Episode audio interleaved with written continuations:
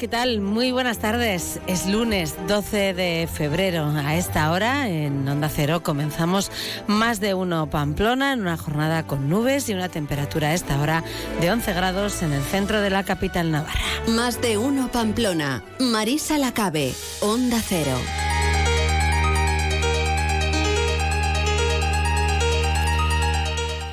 Un día en el que, como es habitual, les vamos a acompañar hasta las 2 de la tarde, centrándonos enseguida en la actualidad, en lo que está ocurriendo hoy en Navarra y con la vista puesta también en esas protestas de los agricultores y ganaderos navarros que hoy continúan. De nuevo, los tractores han salido a las carreteras. Eh, sabemos que eh, no van a entrar en Pamplona. En principio, ese es el compromiso que se adquirió el pasado viernes pero sí que han salido a distintas zonas de Navarra. Enseguida lo contamos. También hoy hablaremos con Eneco Arteta, que es el vicepresidente de la Asociación de Familiares de Fusilados de Navarra 1936. El pasado sábado, el sábado se leyó un manifiesto por el derribo del monumento Navarra a sus muertos en la cruzada, monumento a los caídos, algo que piden desde esta asociación y también desde otro buen número de distintas asociaciones de Navarra. Tendremos también tiempo para escuchar el deporte, para escuchar el resumen de la transmisión del partido que el sábado por fin ganaba Osasuna ante la Real Sociedad por un gol a cero. Analizaremos también el encuentro con Javier Saralegui. Tendremos tiempo para la conexión con los portavoces de la Policía Foral y de la Policía Municipal de Pamplona para conocer el estado de las carreteras y también algunas de las intervenciones más destacadas del fin de semana.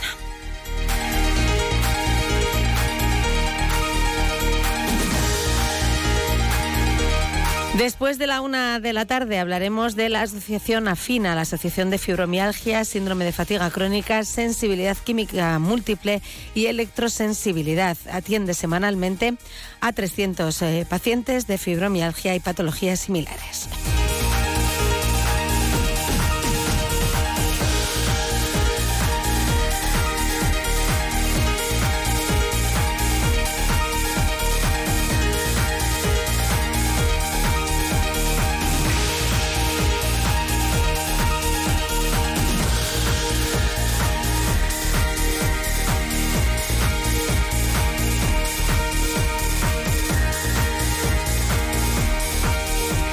Vamos a ver si podemos continuar. Hablaremos de los premios Goya y también de lo que han dejado para Navarra, porque hay que decir que en la categoría de mejor película de animación Robot Dreams se impuso, así que es una película con, eh, con producción navarra.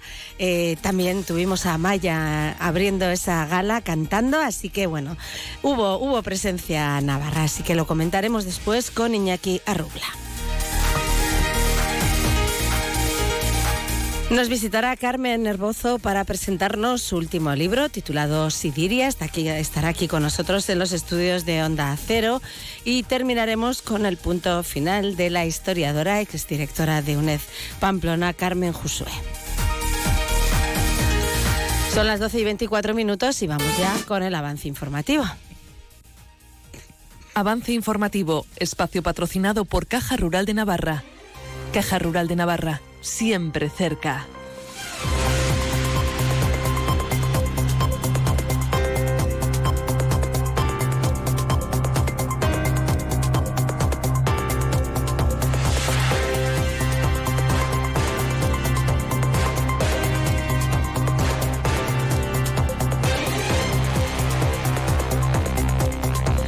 Milagros Bidondo, muy buenas tardes. ¿Qué tal, Marisa? Muy buenas tardes. Pues no sé cómo vamos a andar, pero bueno, eh, cuenta, cuéntanos. Bueno, pues eh, pendientes de esa noticia eh, que, que, llegaba este fin de semana, la muerte de dos guardias civiles, entre ellos David Pérez Carracedo, guardia civil de 43 años, natural de León, destinado en Navarra, que perdía la vida junto con otro compañero, recordamos, el pasado viernes en Barbate por la embestida de una narcolancha. Esta hora se está celebrando en Nogarejas en León, en la localidad eh, natal por parte de madre, bueno, pues esa misa funeral eh, en recuerdo de, este Guardia Civil de David Pérez Carracedo. Ayer también eh, tenía lugar una misa funeral en la Catedral de Pamplona, se daban cita a cientos de personas, familiares, amigos, también autoridades y compañeros de la gente para darle ese último adiós y en la capilla ardiente se vivía pues un momento, digamos, el de mayor tensión posiblemente cuando su viuda se negó a que el ministro del Interior, Fernando Grande Marlasca, colocase una medalla en el féretro que finalmente pues eh, la colocaba otro compañero de, David Pérez. Una tía de la gente explicaba eh, cómo había ocurrido todo negaba que Marlasca le pusiera ninguna medalla. Cuando el Marlasca se ha levantado a ponerle la medalla de oro al trabajo, se ha puesto, pero con un ataque de locura, se levantó gritando y poniéndose delante de Marlasca diciendo, tú no le pones la medalla a mi marido, tú no, le pones la medalla a mi marido. Bueno, pues ese era el momento que recogían además nuestros compañeros de, Antena 3. En la mesa de Junta de Portavoces del Parlamento no salía precisamente hoy adelante una declaración institucional relativa eh, a esta cuestión, una declaración institucional en la que se pedía al Parlamento que mostrase su solidaridad con los guardias civiles asesinados en acto de servicio en una operación contra el narcotráfico en Barbate. También el Parlamento traslada su apoyo a las familias y allegados de las víctimas. El tercero de los puntos proponía que el Parlamento reconociese y valorase la impagable labor que ha venido realizando la Guardia Civil en la defensa de la libertad y el Estado de Derecho luchando contra el terrorismo, el narcotráfico o las mafias. Y en el cuarto de los puntos de esta declaración, el Parlamento proponía homenajear a los dos guardias civiles con un minuto de silencio en el exterior del edificio del Parlamento este lunes a las 12 del mediodía. Una declaración institucional que finalmente no ha salido adelante porque han votado en contra EH Bildu y uh y en concreto Javier García, uno de los proponentes, proponían Partido Popular y Unión del Pueblo Navarro hacia la siguiente reflexión poniendo el foco en el ministro del Interior. Ningún ciudadano español entiende cómo el señor Marlasca, el hoy todavía ministro, sigue estando de, ministro y sentado en el Consejo de Ministros. ¿no? Espero que antes de mañana eh, o lo cesen o directamente dimita eh, él porque, bueno, no, no, es entendible que el titular de Interior pues no garantice, en este caso, la seguridad a través de los medios de la Guardia Civil, como digo, de la importante labor que viene eh, desempeñando. Esa era la reflexión que hacía Javier García. Por su parte, el secretario general del Partido Socialista de Navarra, Ramón Alzorriz, salía en defensa del titular de Interior Grande Marlasca. Apoyar y respaldar al ministro Marlasca, un ministro que es una persona íntegra, que siempre ha respaldado y ha defendido a las fuerzas y cuerpos de seguridad del Estado, que ha sido objetivo de ETA, señalado por la izquierda Bersale, y que siempre ha puesto toda su dedicación para defender la democracia en este país. Por tanto, desde aquí, un apoyo también, sin paliativos, al ministro Marlasca. Ahí estaban las palabras de Ramón Alzorriz, el portavoz parlamentario del Partido Socialista de Navarra, y desde Geroaba y Pablo Azcona argumentaba por qué no han apoyado finalmente esa declaración y también ponía el foco en el ministro. Solidaridad con la víctima, en este caso con el Guardia Civil, también el apoyo, como no puede ser de otra forma, a la familia de esta, de esta persona que ha sido asesinada en acto de, servicio allí en, en Barbate, pero también decir que no vamos a entrar a esta campaña que parece que tiene el Partido Popular eh, para, se han visto las explicaciones que ha dado el portavoz anterior, para eh, atacar, en este caso, a un ministro, no entra en la agenda de Gueroa Bay eh, seguir al rebufo de las declaraciones del Partido Popular. Bueno, pues explicaba Pablo Azcona que ellos han intentado de alguna manera pues introducir algún cambio en esa declaración institucional. Parece que Javier Esparza, el portavoz parlamentario de UPN, no compartía esa, ese punto de vista. Desgraciadamente, bueno, pues no se ha, no ha salido adelante. ¿Por qué? Pues porque eh, Bildu se ha, se ha abstenido. Claro, eh, no han especificado qué es lo que no querían votar. Yo no sé de los cuatro puntos que hay qué es lo que no se puede votar, o me puedo imaginar. Geroa aunque su portavoz aquí ha dicho que, en fin, que han puesto encima de la mesa alguna alternativa, no ha puesto encima de la mesa ninguna alternativa. Es decir, ha mentido. El señor Azcona ha mentido, no ha dicho la verdad, porque no ha puesto encima de la mesa, en la mesa de Junta de Portavoces, ninguna propuesta, ninguna eh, alternativa. Y yo lo que creo es que, bueno, que lo que les molesta de verdad, pues es el punto número tres. El punto número tres que dice que reconoce y valora la impagable labor que ha venido realizando la Guardia Civil en la defensa de la libertad, el Estado de Derecho, luchando contra el terrorismo, contra el narcotráfico y las mafias. Bueno, pues es eh, algunas de las valoraciones eh, que tenían lugar esta mañana hace apenas unos minutos al término de la mesa y junta de portavoces del Parlamento de Navarra. Miramos también al ámbito laboral porque la dirección de Volkswagen Navarra ha propuesto hoy en la Comisión Sindical de Seguimiento la negociación de un ERTE hasta el próximo 31 de diciembre. ¿Con qué objetivo? Bueno, pues con el de cubrir las diferentes situaciones o disyuntivas que pudieran surgir a lo largo de este año. Eh, un ERTE que estaba previsto posiblemente para llevar a cabo durante el segundo trimestre de 2024, pero que de alguna manera, dadas las diferentes eh, circunstancias y la situación de incertidumbre por unos y otros motivos, pues se ha decidido por parte de la dirección adelantarlo ya desde este mes de febrero. La empresa lo que argumenta es que el programa productivo no alcanza para cubrir toda la jornada, también se refiere a la posible falta de piezas por agentes externos y a la transformación en la que se está viendo inmersa ya desde hace algún tiempo la planta del Andaven. Y en ese sentido lo que ha hecho es eh, entregar a la parte social ese documento que será, como decíamos, analizado mañana en una reunión y los sindicatos lo que han pedido es el solicitar un mm, ERTE Red, lo que se denomina un ERTE Red que tendría unas características diferentes al ERTE tradicional. Nos lo explicaba esta mañana en Onda Cero Alfredo Morales, que es el presidente del comité de empresa nosotros tendremos el ERTE tradicional, digámoslo así, ya lo tendremos, eh, digamos, acordado, pero seguiremos las negociaciones para acordar este mecanismo, porque este mecanismo finalmente el que lo tiene que aprobar es el ministerio correspondiente, porque no va solo a una fábrica, es para todo un sector. Bueno, el ERTE tradicional lo que supone es que, bueno, que los trabajadores que lógicamente tienen eh, generado desempleo, pues bueno, no tendrán problemas porque consumen de nuestra bolsa. En cuanto a la situación económica, no tenemos ninguna afectación porque siempre garantiza la empresa el cobro de nuestro 100% de nuestro sueldo y nuestra antigüedad y además no nos perjudica posteriormente ninguna paga extra, con lo cual, bueno, en ese sentido ya estamos acostumbrados y la verdad que nuestras condiciones en ese sentido son buenas. Si a nosotros el mecanismo red nos lo aprueba el Ministerio, automáticamente los trabajadores que vayamos al ERTE no nos consume de nuestra bolsa del paro. Esta es un poco la diferencia del ERTE tradicional al mecanismo red. Pues ahí está esa explicación de Alfredo Morales, Marisa. Muy bien. Bueno, pues Volkswagen, que como siempre, ¿no? Lo tenemos ahí en, en, el punto de mira. Y vamos también a hablar del Ayuntamiento de Pamplona, centrarnos en la actualidad de este lunes con Natalia Alonso. Muy buenas tardes, Natalia. Buenas tardes. Pues sí, hoy en la Plaza de la Casa Consistorial ha habido un minuto de silencio en memoria de los guardias civiles fallecidos en Barbate. Ha sido convocada por Unión del Pueblo Navarro y por Partido Popular. Y a la pregunta de por qué EH Bildu no ha asistido, José Abaurrea, que es el concejal de Gobierno Estratégico, respondía así.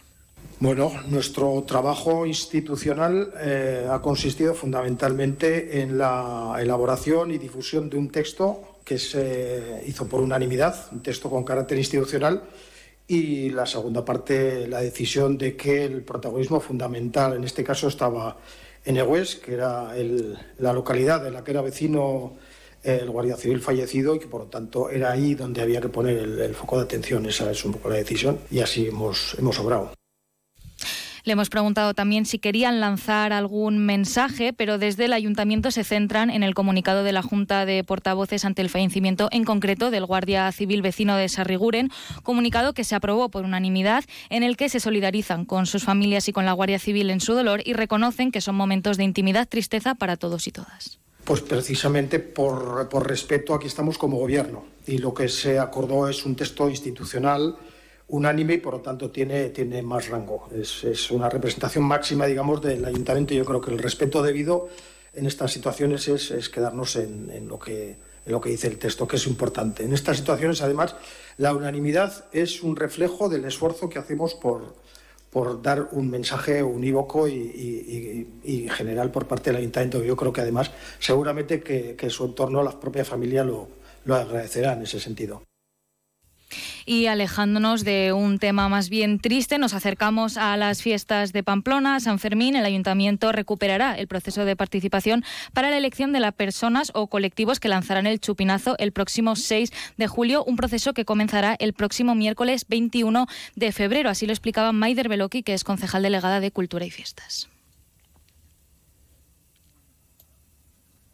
Em, se materializa el compromiso y la apuesta del equipo de gobierno de potenciar la participación y la implicación en el diseño y la preparación de las fiestas. El órgano central a través del que se canalizará el proceso será la eh, la, Mesa General de los Sanfermines, donde a través de candidaturas propuestas por los diferentes colectivos que conforman la mesa, serán las que más tarde se lleven y se elijan en votación popular. De esta manera recuperamos el diseño que se realizó en los años 2016, 2017, 18 y 19, que funcionó muy bien y que tuvieron como resultado a tan queridos colectivos y personas como la Pamplonesa, la Día, el Tuli o Mochila 21. Si hay propuestas, la ciudadanía será llamada entre el 27 de mayo y el 9 de junio a participar en este proceso para seleccionar quién lanzará el chupinazo.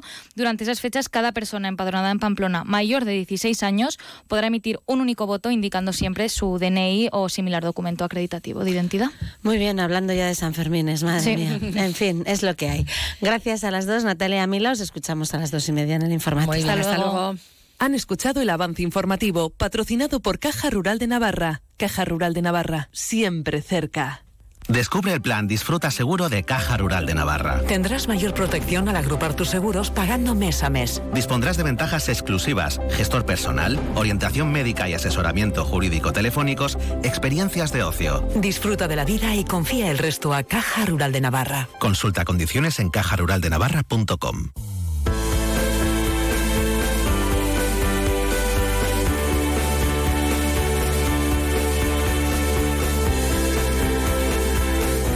Y a las 12 y 37 minutos queremos en Onda Cero saludar a Eneco Arteta, que es el vicepresidente de la Asociación de Familiares de Fusilados de Navarra 1936. Muy buenas tardes. Eh, hola, buenas tardes. Bueno, porque este pasado sábado eh, se leyó un manifiesto de la asociación junto a otras 18, si no cuento mal, asociaciones eh, pidiendo el derribo del monumento a los caídos, ¿no? Del monumento Navarra a sus muertos en la cruzada, como se denomina, ¿no? Bueno, sí, así es. bueno, fuimos 19 asociaciones las que firmamos el documento. En principio, el documento está abierto a nuevas firmas tanto de asociaciones y entidades memorialistas o de otro de otro calado, pues no sé, culturales, etcétera, y también a título individual. Eh, firmamos 19 creo que ya se ha añadido alguna más.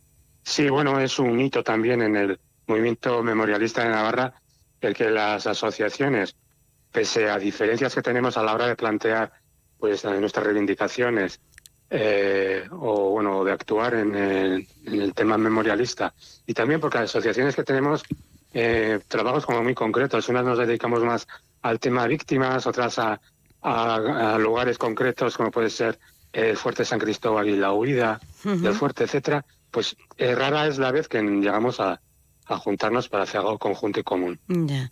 Y en este caso así ha sido, ¿no? ¿Creéis que ese edificio no puede permanecer en pie? Sí, bueno, por primera vez eso, las asociaciones nos pronunciamos mm, eh, por la demolición del edificio y damos razones, ¿no? Hasta ahora no lo, no lo hacíamos, algunas sí, por ejemplo, AFNA lo venía haciendo ya hace tiempo, pero otras pues no se manifestaban públicamente. Bueno, creemos que ha llegado la hora de coger al toro por los cuernos. El melón del Monumento a los Caídos es un melón grande, pero hay que romperlo. Y ya, pues bueno, hemos dado un paso adelante y hemos apostado por el derribo, eh, damos razones en el manifiesto y esperamos que, bueno, y en primer lugar, esperamos que las administraciones implicadas en este tema, Ayuntamiento de Pamplona y Gobierno de Navarra, por vez primera con este tema nos escuchen, porque hasta ahora han ido tomando decisiones o han hecho publicaciones, han, dado a conocer sus puntos de vista sobre el tema, pero nunca han contado con el movimiento memorialista de, de Navarra. Es un debate que ya lleva, ¿verdad?, mucho tiempo, pero sobre el que no se acaba de decidir nada, ¿no? Claro, eh, claro, es que en primer lugar, pues por la magnitud del monumento, ¿no? Mm. Por la magnitud, digo, porque es un gran edificio y tal. Eh, porque eh, en, otro, en otras situaciones parecidas, no grandes monumentos, pero sí cruces en un pueblo que recuerdan a, las víctimas de la cruzada o, o bueno, inscripciones en, en, la puerta de iglesias o, o en, o lápidas en cementerios, pues sí que se ha actuado, porque se ha actuado porque hay que cumplir las leyes de memoria histórica. en concreto la ley de memoria histórica de Navarra. Pero con ese gran edificio pues no se ha actuado porque en principio, por lo que he dicho, es, es, un melón duro. Eh, también tampoco queréis que sea declarado eh, lugar de memoria, ¿no? Eh, realmente solamente apostáis por el derribo. Sí, apostamos por el derribo, pues la razón fundamental es de que ese monumento se erigió por parte de los vencedores del golpe de Estado del 36 para recordar a, los vencidos y a las víctimas, oye, aquí estamos, ¿no? os ganamos en una guerra, hemos eh, hemos tenido una dictadura durante 40 años, nos hemos eh, aplastado de alguna manera, como lo hicimos en los tres años de guerra. Y, bueno, pese a que llegó la democracia y se plantearon, bueno, pues ya llegó la democracia a este país. Y eh, el monumento, pues nadie se atrevió a meter mano y ahí sí, y siempre dan razones, y las últimas razones que dan es desde el punto de vista arquitectónico, que bueno, que tiene, que es importante, que ya no se atreven tanto a decir que es un momento dirigido en memoria de los vencidos, de los vencedores, ¿no? Y bueno, y entonces lo que me has comentado, lo que me has preguntado un poco lo del, lugar de memoria. A ver, ¿cómo puede ser lugar de memoria un centro que eso que que fue impuesto por, por los vencedores, ¿no? Lugares de memoria nosotros entendemos y, y entiende la ley de memoria histórica de Navarra y la ley de memoria, la ley de lugares de memoria de Navarra que tiene un ocho años, que son lugares de memoria, pues son los centros de detención y torturas, pues como fue el Fuerte San Cristóbal, o la cárcel mismo de Pamplona. Eh, lugares de memoria son las fosas y las cimas y los lugares de enterramientos. Lugares de memoria son los monumentos que se han ido erigiendo pues por, por distintos puntos de Navarra y bueno, y monumentos y espacios memorialistas. Hombre, pues recuerdo el, más importante es el Parque de la Memoria de Pero ese monumento nunca puede ser un lugar de memoria. Ya. Bueno, pues lo vamos a dejar aquí. Hablaremos con más calma porque me temo que este debate continuará en el tiempo. Sí, este debate va a continuar, sí. En Eco Arteta. Sí. sí. sí, Vale, vale. Seguirá, seguro que seguirá el debate. Sí, sí, sí. Gracias por atendernos hoy aquí en Onda Cero. Venga, gracias. gracias. Vamos ya con la actualidad deportiva y vamos a escuchar el resumen de esa transmisión de ayer del partido, de ayer no, del sábado, del Real Madrid. Oye, no, no, no voy a dar una hoy. Real Sociedad Osasuna.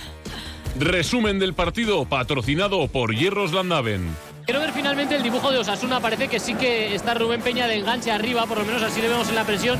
Pero por momentos también se podía ver un Lucas Torro Aymar Oroz de pivotes, ¿no? Con Moncayola y Peña cayendo un poco a los lados. Veremos cómo evoluciona, ¿no? El, dibujo de Iago Barrasate. Ojo, Zacaria en el disparo. Buscaba la escuadra contraria. A punto de colarse. Sergio Herrera había hecho la estatua. La acción del extremo había sido muy buena ocasión para la Real Sociedad en el minuto 9 de partido. Va a llegar a la línea de fondo Aymar Oroz, banda izquierda, pone el balón buscando a Budimir, ha botado en el punto de penalti. Llega eso se resbala y saca la pelota en conducción Zakarian. La tiene Rubén Peña. El 15 de Osasuna sigue el ataque para el cuadro rojillo. El disparo. Se marcha rozando el poste, dice que ha sido córner, efectivamente ha tocado Remiro. La tiene Aymar Oroz, llega dentro del área, se tira al suelo, falta fuera del área. Rozando el penalti la Real Sociedad al suelo Turrientes, Aymar Oroz que se marchaba del rival, dice el árbitro claramente que es fuera. Muy peligrosa para Osasuna, habrá que revisarlo en el bar, pero por ahora Parece que la Real Sociedad se libra del penalti. Yo creo que bien vista por Díaz de Mera, que es el colegiado. En el bar está Jaime Latre. A mí, en primera instancia, me parece claramente falta fuera. El árbitro estaba muy bien colocado. Banda derecha, llega ataque Cubo, línea de fondo. El balón puesto hacia el segundo palo. Le ha molestado a eso lo suficiente a Zakarian para evitar el disparo concreto. No ha conseguido meterla entre los tres palos. Dentro del área, Andrés Silva se da la vuelta. Lucas Torro metía el cuerpo. Dice el árbitro que no hay nada. Dice el árbitro que no hay nada. Andrés Silva que ha golpeado en el suelo. Es el izquierdo y Lucas Torro con la izquierda le, llega a pisar un pelín, ¿eh? Pero no es como para eso, desde luego, él se está quejando de la derecha, o sea que no, no de la derecha no. A mí la verdad es que en el momento no me ha parecido, pero vaya, eh, ya sabemos que aquí hay hay unos grises muy interesantes y que cada vez es más difícil. Y sobre todo el miedo de que en estas jugadas que es un contacto muy leve, al árbitro le ponga una foto en vez de una imagen corrida que entonces te entran las dudas. Abucheos, eh, Nanoeta, bueno, ya no somos tan hermanitos, ya no somos tan primos todos. Ojo a pues la pérdida de Rando, ataca Cubo por la banda derecha a punto de entrar dentro del área, tira el caño a Moncayo, la frontal del área, Miquel Merino, se va al suelo y la tiene Zacarian, se cruza bien, lo hace bien David García, se va al suelo Zacarian, dicen que no hay nada, la tira fuera David García, ojo que la tiene Cubo el disparo, ¡qué mano! ¡Qué mano de Sergio Herrera! Lo celebra además con su público. El disparo del japonés ha reaccionado muy rápido como un gato el de Miranda de Ebro. Allá va el centro de Moncayola, bien puesto, el remate. ¡Gol!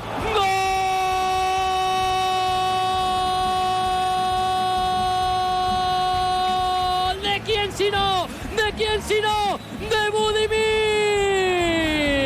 Patrocinado por Hierros Landave. En el minuto 48 de partido, después de una buena acción por la banda izquierda de Mojica, consigue el córner, anima a los suyos, balón puesto con mimo por el justiciero de la Valdorba, balón puesto con mimo por Moncayola, buscando la cabeza de Budimir dentro del área, la primera que tiene del Neula Lavadora, del Neula Vajillas, que te lo mete para adentro, te lo convierte en gol. Ahí está el 0-1 para Osasuna. Budimir que sigue anotando para los rojos. Real Sociedad 0. Osasuna 1. Ya remate y ahora era Cubo el que respondía rápidamente la acción por la banda izquierda.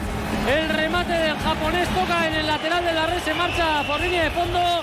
Sacará de puerta Osasuna. Para la frontal la tiene Méndez. Arriba. Todavía dentro del área la tiene Cubo. Y Rubén García a punto de hacer penalti. Lo intenta el japonés todavía el disparo. Catena. A las manos de Sergio Herrera pedían penalti. Viene de rechace. Viene, re, viene de rechace, viene de rechace. Creo que esta vez no. Vamos a llegar al 90 a ver cuánto añade el árbitro. 6 finalmente. Pero esas son las jugadas que decía yo antes, en las que Cubo, un jugador muy técnico, se interna en el área, intentas quitar el balón como ha hecho Rubén García, que casi se lo lleva por delante. Hay que aguantar. A, a, centímetros, ¿no? No, no le ha dado al, al atacante de, de la Real. Pero final, final, final, final del partido. Victoria de Osasuna. Se vuelve a reencontrar con la victoria fuera de casa. Tiempo después, mucho tiempo después. Desde 2005 no ganaba aquí. Cuatro meses sin hacerlo en esta liga consigue los tres puntos Osasuna. 96 minutos 18 segundos se han jugado. 0-1. Budimir que da los tres puntos al equipo rojillo que celebrará carnaval a lo grande en Pamplona. ¿Cómo está saltando la afición roja? Eh? Hierros Landaven, almacén de hierros, vigas, chapas, tuberías y calibrados en todas sus formas y medidas comerciales. Profesionales cualificados del sector con una garantía completa de satisfacción y precios muy competitivos. Hierros Landaven, calidad excelente. Polígono Industrial Landaven, Travesía, calle A, Pamplona. Javier Saralegui, buenas tardes. Hola Marisa, buenas tardes. Por fin podemos hablar de una victoria sí. de Osasuna ante la Real, ¿eh? Esa es la expresión del fin de semana, por fin eh, lo consiguió Había Osasuna. ganas. Muchos años después, 18, de vencer en Anoeta, uh, otra de las, o una de las dos bestias negras que tenía eh, Yago Barrasate, desde el regreso a Primera División no se había conseguido vencer ni a la Real ni al Atlético de Madrid, ya solo queda el equipo de Simeone y aparte de eso, después de mm, otra vez una derrota dolorosa contra el Celta, hacía falta una victoria importante, una victoria cimentada desde atrás, que es lo que estábamos pidiendo. Portería a cero, línea de cinco centrales, y era otra de nuestras demandas con cambios, y jugaron Unai García y Jorge Herrando en esa línea de, tres eh, centrales, en lugar de Catena y con Juan Cruz en el banquillo, con Areso y Mojica en los laterales, y funcionó bien en el centro del campo, un centro del campo que fue de menos a más con Moncayola, Torró y Aymar Oroz. Lo único quizás un poco más extraño, pero es que se ha convertido en el polivalente de este equipo, era Rubén Peña de segundo delantero, de segundo uh -huh. punta, acompañando a, a, Budimir. Ha jugado ya de lateral derecho, de extremo derecho, eh, de lateral izquierdo, de extremo izquierdo y ahora de, de, segundo delantero, un Rubén Peña que, bueno, de hecho, él fue el, el, único que tiró a puerta en la primera parte por parte de, de Osasuna. Gol de Budimir, como hemos escuchado, uh -huh. en ese minuto 3 de la segunda parte, décimo, y no es un error, el, el undécimo no, no sirve porque no lo metió él, lo metió Momo en propia puerta contra las Palmas, no se le puede dar nunca ese gol, aunque la Liga lo registre como suyo. Yeah. Budimir no ha marcado 11 goles, Budimir ha marcado 10 goles en Liga, que son unos registros fabulosos. Y con esto, pues eh, Osasuna además vuelve a tener calma en la, en la clasificación, ¿no?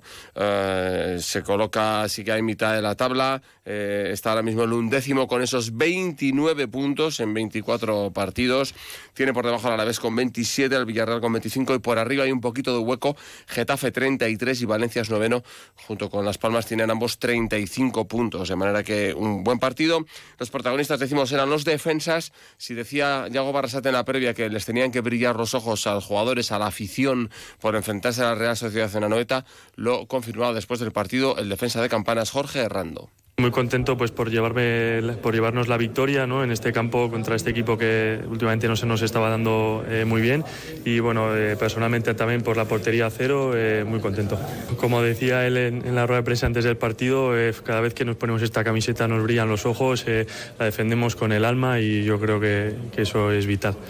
Contento también Unai García, que fue expulsado en el partido de Barcelona, está disputando pocos encuentros, pero ayer estuvo a su nivel habitual de siempre y lo hizo muy bien. Tuvo que retirarse unos minutos antes de acabar, diez minutos antes por calambres, por la falta de actividad. Nos daba miedo que Catena entrara frío, pero Catena también respondió bien. Unai. Eh, bueno, yo personalmente contento, ¿no? El partido del Camp no fue, bueno, fue bastante duro porque eh, estaba, no estaba haciendo mal partido pero al final, bueno, pues eh, metes la pata, la roja, eh, se te queda muy mala sensación. Y bueno, hoy venir aquí, eh, jugar, ganar, dejar puerta a cero, pues me va a venir muy bien para mi confianza y me voy contento. El Celta, que ayer volvió a perder, le ganó Sasuna. Decíamos que esa derrota hizo daño. En el vestuario han aprendido, y esta es la actitud también, a tomar las cosas, victorias y derrotas con naturalidad. No, a ver, eh, es nuestro día a día. Nosotros lo, yo creo que los jugadores vamos con más naturalidad que, que, los de fuera, ¿no? El otro día se perdió, fue un, bueno, un 0-3 en casa muy duro, pero hay partido semana a semana. Esta semana hemos trabajado, hemos visto lo que se ha, lo que se ha fallado. Había muchas ganas de este partido y ha salido bien, con naturalidad, no hay que darle más vueltas. Y Unai que eh, admitía ese por fin se ha ganado a la Real Sociedad.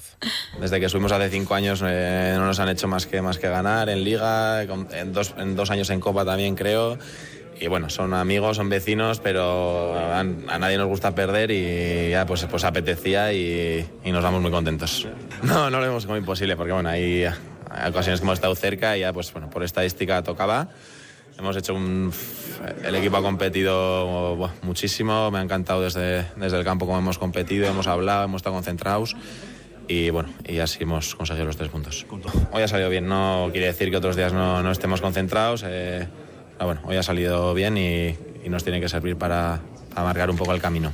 La única mala noticia del fin de semana, aparte de victorias y derrotas, la confirmación de que en el amistoso de fútbol sala entre Rivera Navarra y Sota, Liñares, el jugador de Sota, se rompió el ligamento cruzado de la mm. rodilla, o sea que se termina para la temporada. Estaba siendo muy destacado en el Sota, mala suerte, le mandamos un abrazo. Mm, pues lo dejamos ahí, Javier, y te escuchamos a las 3 menos cuarto en Onda Deportiva. Caliente, caliente hoy desde el restaurante El Colegio, del Colegio de Médicos. Muy bien, gracias. Adiós. Onda Cero Navarra. La provincia de Huesca es el mejor destino de aventura de Europa y el segundo del mundo, solo por detrás las Islas Azores. Y eso es porque no han estado en Huesca. No te equivoques, elige Huesca, elige la magia. No hace falta irse tan lejos para que disfrutes de tu propia aventura o de la también mágica Ruta Dulce con nuestra exquisita pastelería. Huesca la magia, mucho más cerca de ti. Diputación Provincial de Huesca. La previsión del tiempo. Los cielos están nubosos con precipitaciones débiles a moderadas en el tercio norte tendiendo a remitir por la tarde. Los vientos soplan flojos variables de noroeste y arreciando a moderados durante las horas centrales con rachas muy fuertes en el sur de la ribera. Las temperaturas suben en el sur y continúan sin grandes cambios en el resto. En Pamplona no pasaremos de 12 grados, estamos ya muy cerquita. Tenemos hasta ahora 11 en el centro de la capital navarra.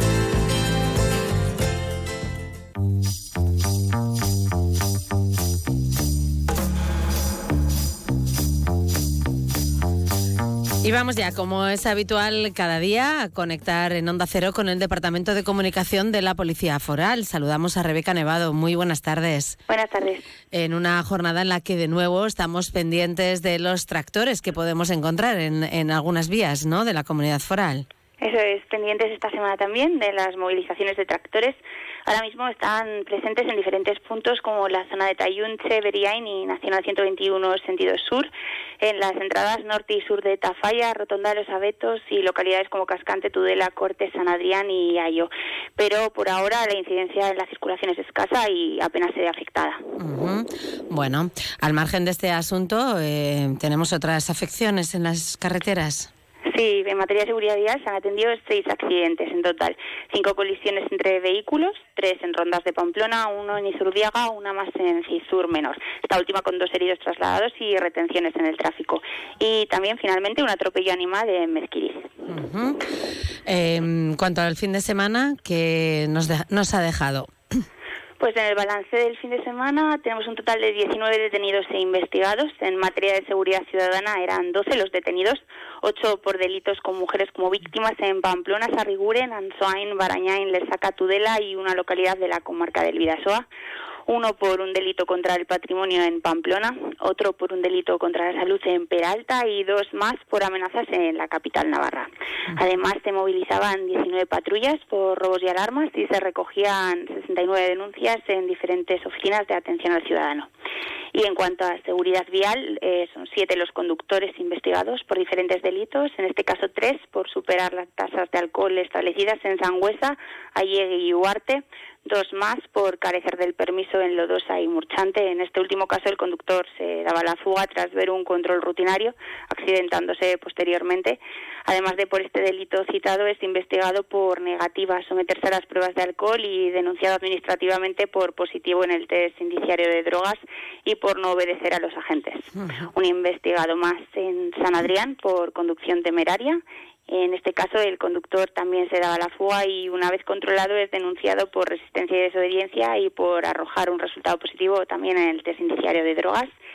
Y finalmente uno más en Santa Esteban por pérdida de vigencia. En cuanto a los accidentes viales se refiere, durante el fin de semana eran atendidos 16 siniestros con un total de cuatro heridos en Echauri, Cizur Mayor, Isaba y Arlegui. Y finalmente, como último dato, estos días se movilizaban 12 vehículos por positivos en alcohol o drogas de sus conductores. Bueno, pues ahí dejamos ese balance. Gracias. Buenas Gracias tardes. Buenas tardes. Vamos también a saludar a Francisco Aldunate, portavoz de la Policía Municipal de Pamplona. ¿Qué tal? Muy buenas tardes. Buenas tardes y buen lunes para todos. Eh, igualmente, ¿cómo comienza el lunes en las vías de la capital navarra, en las carreteras? Bueno, pues hoy tenemos varios cortes eh, al margen de lo sucedido estos días, eh, que ha sido un poquito calvario para lo que es la ciudad, para el tráfico, pero bueno, hoy podemos decir que la calle Olite entre las 8 horas y las 14 horas se encontrará cortada eh, debido a unas obras que se están realizando en el tramo comprendido entre la calle Oiz y la calle Iturral de Suite.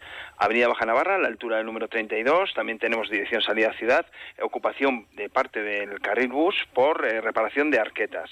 Asimismo, también en la calle Baztán se encuentra cortada hasta las 14 horas en, el cruce con Valle de Roncal. Y luego recordamos que con motivo de los carnavales, en el casco antiguo están celebrando eh, varias, diversos actos, eh, por lo que en varias calles también podemos encontrar algún tipo de afección al tráfico.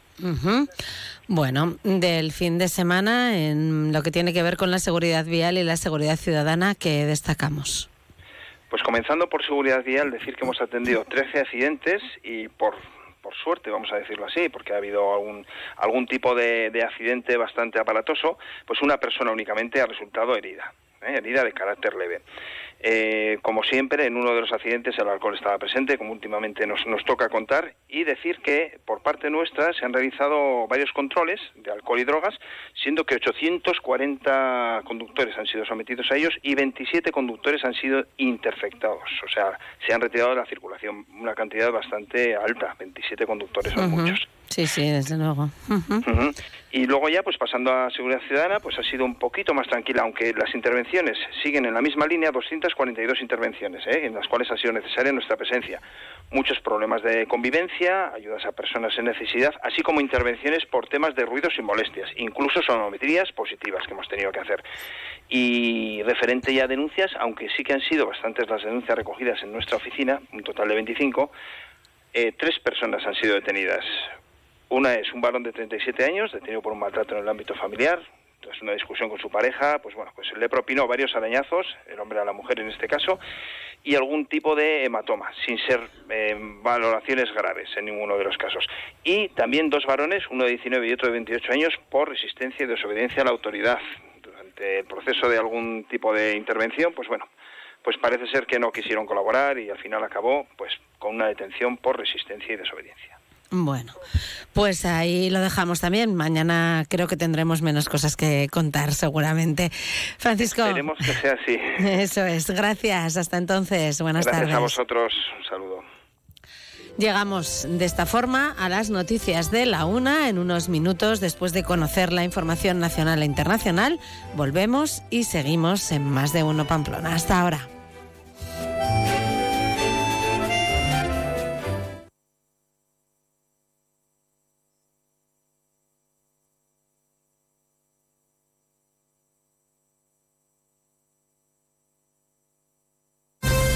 Buenas tardes, avanzamos a esta hora algunos de los asuntos de los que hablaremos con detalle a partir de las 2 en Noticias Mediodía en esta jornada de duelo y de mucha tristeza entre los familiares y compañeros de los dos guardias civiles asesinados el viernes cuando una narcolancha embistió en un acto premeditado su pequeña Zodiac en aguas de Barbate. Al dolor por la pérdida de los agentes que luchan en el estrecho contra los narcos se suma la indignación con el ministro de Interior, al que acusan de dejar desamparados a los agentes. Le consideran responsable de lo sucedido y exigen su dimisión. Desde Barbate, el líder de la oposición Núñez Feijóo se acaba de sumar a esa exigencia. Quiere que Marlasca se marche o que Sánchez le destituya con urgencia. De lo contrario, considerará al presidente responsable último de lo sucedido. José Ramón Arias. Y es que lo ocurrido en Barbate no lo vamos a olvidar, ha dicho, ha dicho porque no se puede dejar desasistido, como ha hecho el gobierno a esta parte de España. El presidente de los populares, Núñez Feijóo, ha pedido el cese inmediato del ministro del Interior. No vale con reprobar al ministro Barlasca, que será reprobado, sino que nos unimos a la petición unánime de las asociaciones de guardias civiles y de policía pidiendo al señor Marlasca que se vaya. Y se lo pedimos con absoluto respeto, pero entendemos que el señor Marlasca no puede seguir siendo ministro de Interior del Gobierno de España. Feijóo ha anunciado que van a plantear en el Senado una modificación de la ley para que sea la Audiencia Nacional la que lleve sumarios similares a lo ocurrido este fin de semana en esta parte de Cádiz. Marlasca no tiene intención de dejar su cargo, no va a presentar su renuncia y promete que los responsables no quedarán impunes. No van a quedar impunes y el narco lo sabe. Y el narco sabe que desde hace cinco años y medio se le está acorralando en el campo de Gibraltar y en toda la costa española. Entre tanto, los ocho detenidos declaran desde primera hora de la mañana en los juzgados de Barbate, donde han sido recibidos por los vecinos que les han increpado al grito de asesinos. ¿Por qué los mataste?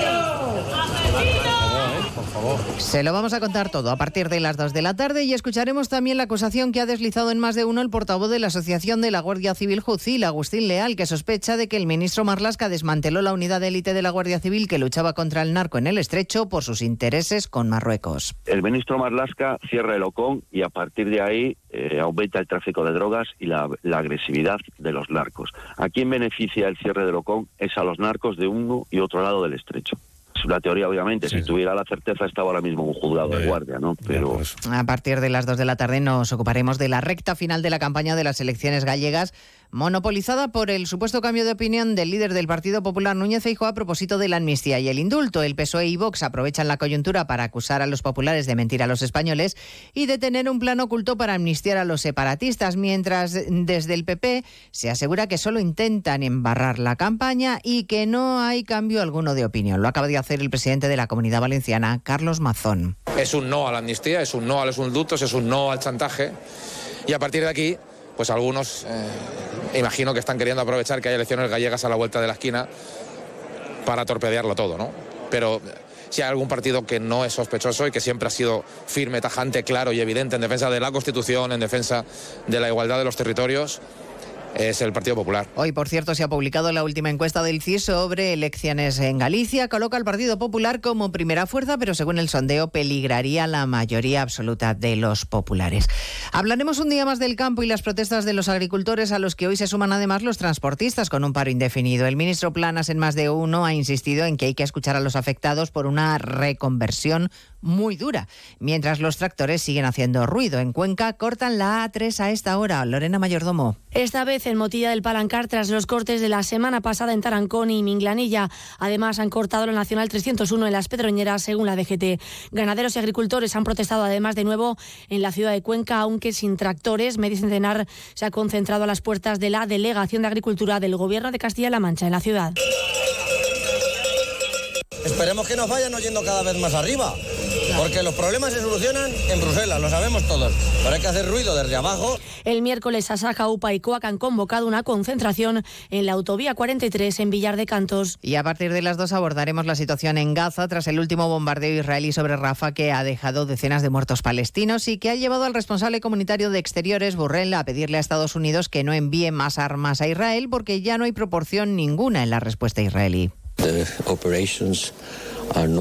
Las operaciones ya no son proporcionales, son excesivas. Es insoportable el número de civiles muertos. Creo que cada vez está diciendo esto más gente en el mundo.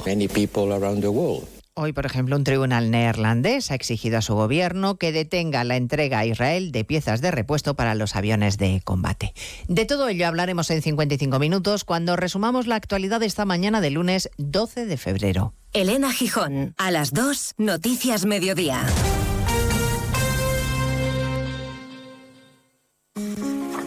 Mucha gente medita para dormir. A otros les recomiendan leer para conciliar el sueño. Nosotros queremos ser sinceros contigo. Si lo que quieres es dormir, escuchar Radio Estadio Noche no ayuda. ¿Qué le vamos a hacer? Es imposible pegar ojo, porque es imposible despegar la oreja. Disfruta sin descanso de la mejor actualidad deportiva y los debates más encendidos con Rocío Martínez y Edo Pidal. Cada noche a las once y media y siempre que quieras en la web y en la app. Onda Cero, tu radio. Onda Cero Navarra. ¿Por qué repostar en Eurocam? Porque la mejor energía es la que cuida tu motor y cuesta menos. Compruébalo en las estaciones Eurocam, dotadas de un triple filtro que limpia el combustible de bacterias, partículas y humedad. Y con la tarjeta Eurocam tendrás descuentos en diésel y gasolina. Ahorra y cuida tu motor en Eurocam. En Pamplona, Polígono Agustinos. En Tudela, Polígono Las Labradas. Escucha los lunes a las siete y media de la tarde la Brújula de la Economía, patrocinada por la Asociación de la Industria Navarra, AIN.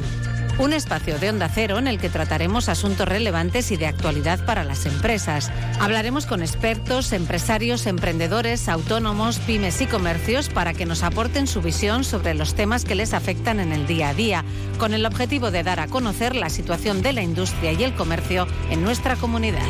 Recuerda, los lunes a las siete y media de la tarde, la Brújula de la Economía, patrocinada por la Asociación de la Industria Navarra AIN, en Onda Cero.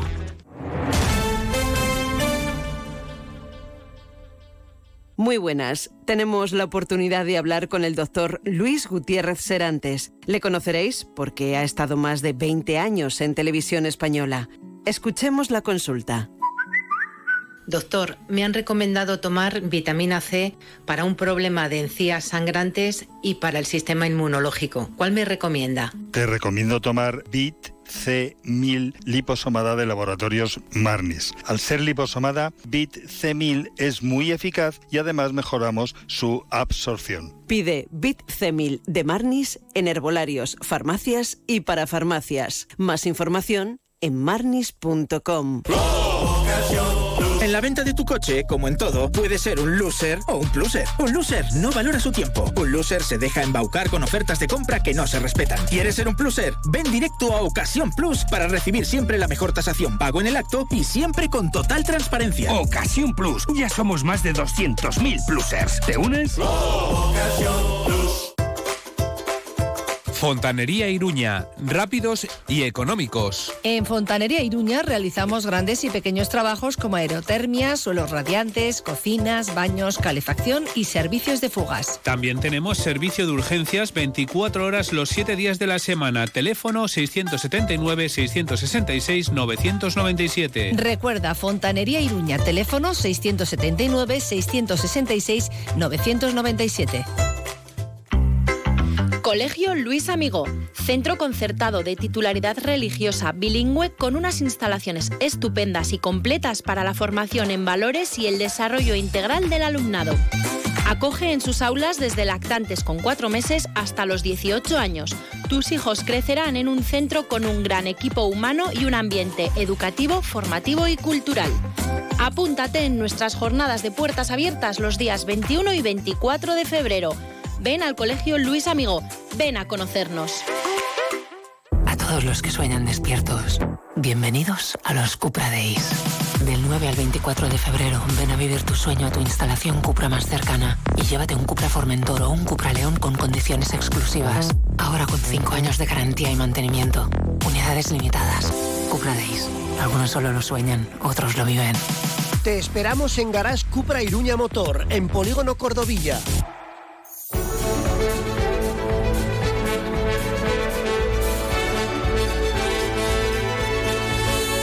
Más de uno Pamplona. Marisa Lacabe. Onda Cero.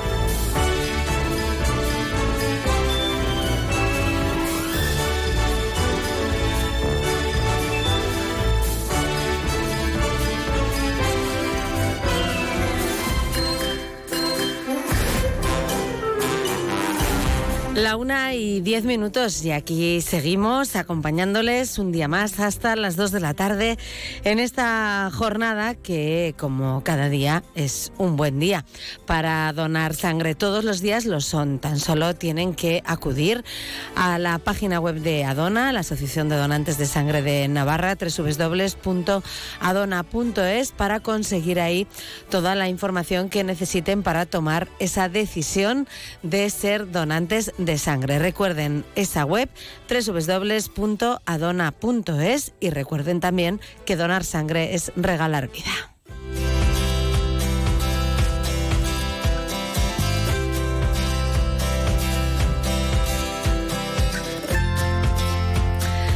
Y hoy también queremos contarles que la Asociación AFINA, Asociación de Fibromialgia, Síndrome de Fatiga Crónica, Sensibilidad Química Múltiple y Electrosensibilidad, ha puesto en marcha una campaña de información en servicios sociales y sanitarios para mejorar el conocimiento de estas enfermedades y los recursos disponibles. Vamos a hablar de ello con Joaquín Espinazo, que es presidente de AFINA. Muy buenas tardes.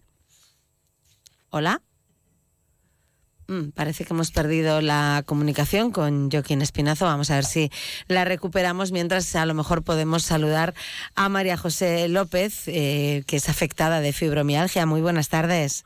Hola, buenas tardes. Mm, ¿Tenemos a Joaquín ahí o no?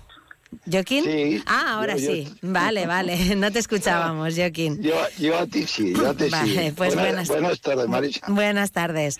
Pues nada, eh, mm, queremos primero vamos a, a centrarnos un poquito en saber eh, qué es la fibromialgia y bueno y todos estos síndromes, ¿no? De los que de los que hablamos también en el nombre de vuestra asociación, ¿no, Joaquín? Sí. Me parece que tenemos problemas con esa comunicación. No podemos escucharle bien. Vamos a, a ver si podemos llamarle de otra manera. Y, mientras tanto voy hablando yo con, con María José López. Decíamos, María José, afectada de fibromialgias. Eh, ¿cómo, ¿Cómo se detectó eh, la fibromialgia? Bueno, pues al final de ir un día al médico una cosa, otro día otro dolor, otro día otra cosa, y al final pues eso, te detectan, te hacen una prueba donde te hace, te dan, te van tocando y tienes unos puntos sensibles que tienes, y cada punto es ver las estrellas, entonces ahí fue cuando me la re- reconocieron hace ya unos cuantos años. Porque hablamos de una enfermedad crónica que es muy incapacitante, ¿no? Y la principal característica es lo que comentabas, un dolor eh, especialmente en el aparato locomotor. Generalizado. Al final, mm, es eh, aparte de, de un dolor que igual tienes en un momento dado, pero es todo el cuerpo. Yo, precisamente, hay muchos casos distintos, yo creo. Y el mío es el, el tocar en cualquier extremidad, un poco que te pongan la mano encima, es un dolor ya tremendo. Y luego, aparte, pues eso, el cansancio. eh, levantarte por la mañana y no tener ganas de nada, de hacer nada, porque no, te, no puedes. Con, como si estuvieras trabajando toda la noche, vamos, te levantas como si estuvieras trabajando en vez de estar descansando. Eh, decías, ¿no? Ir al médico un día con un dolor, otro día con otro dolor. Eh, habitualmente el diagnóstico suele tardar, ¿no? Eh, Tenéis una especie ahí de peregrinaje por distintos especialistas, ¿no? Por distintos médicos hasta que a alguien eh, se le ocurre que, que esto vuestro puede ser fibromialgia, ¿no? Eso es. Te mandan de uno para el otro, que es el trauma, que si a mí cuando me lo diagnosticaron fue el reumatólogo. Y y eso es un andar de un lado a otro hasta que te detectan lo que tienes. Eh, os llegáis a sentir a veces incomprendidos, ¿no? O, o casi como que no os creen, ¿no? Os da la sensación. No, no, sí, sí, sí, es así. No te creen, no, no. Pues esto, aparte que vas por otra cosa o así, ya te dicen, bueno, tienes fibromialgia, ya es como si fueras una afectada, ¿no? Tienes fibromialgia, ya eso abarca todo lo que puedas tener. Entonces, casi ni, ni caso te hacen, ni caso. Joaquín Espinazo, a ver si ahora podemos escucharte bien. ¿Estás Buenos ahí? días, Mara. Buenos días, María Luisa. Hemos cambiado de, de operador y a ver si con este va. Bueno, bueno, vamos, vamos a ver si, si así puede ser, la- eh, podemos establecer bien la, la conexión. Estábamos hablando mientras tanto con, con María José que nos estaba contando pues un poco el peregrinar, ¿no? De un médico a otro Sí. hasta que se detecta la, la fibromialgia, hasta que se diagnostica, que es una nota creo que bastante común, ¿no? De, de todos los afectados. Sí, es general. Yo, yo solo comentar eh, que, llevamos 25 años así y esto es porque bueno nos ha hecho el trabajo de la formación y recursos sanitarios y están así cada uno hace lo que puede o lo que cree y con patologías crónicas como son estas pues eh, nos lleva a esta situación que te habrá comentado la compañera. Una situación realmente de, de- de muy incapacitante, ¿no, María José? ¿Qué, eh, eh, ¿Qué te supone en el día a día, en tu día a día, tener fibromialgia? Le- María ¿estás José. con- Sí, le estaba, le estaba No. preguntando a María José, pero no sé si me ha escuchado. María José. Ahora hemos perdido a María José. Aquí vamos, vamos, va- recuperamos a uno y perdemos a la otra. Eh, estamos, Joaquín, hoy tenemos un- día un poco complicado todos. bueno pero que es lunes que es lunes no pasa nada Eh, Va a ser que es Dime. lunes y nos está, nos está dando que hacer el lunes. Bueno, realmente lo que queríamos eh, contar es que es una enfermedad que sí que es muy incapacitante, ¿no? Para quien la padece.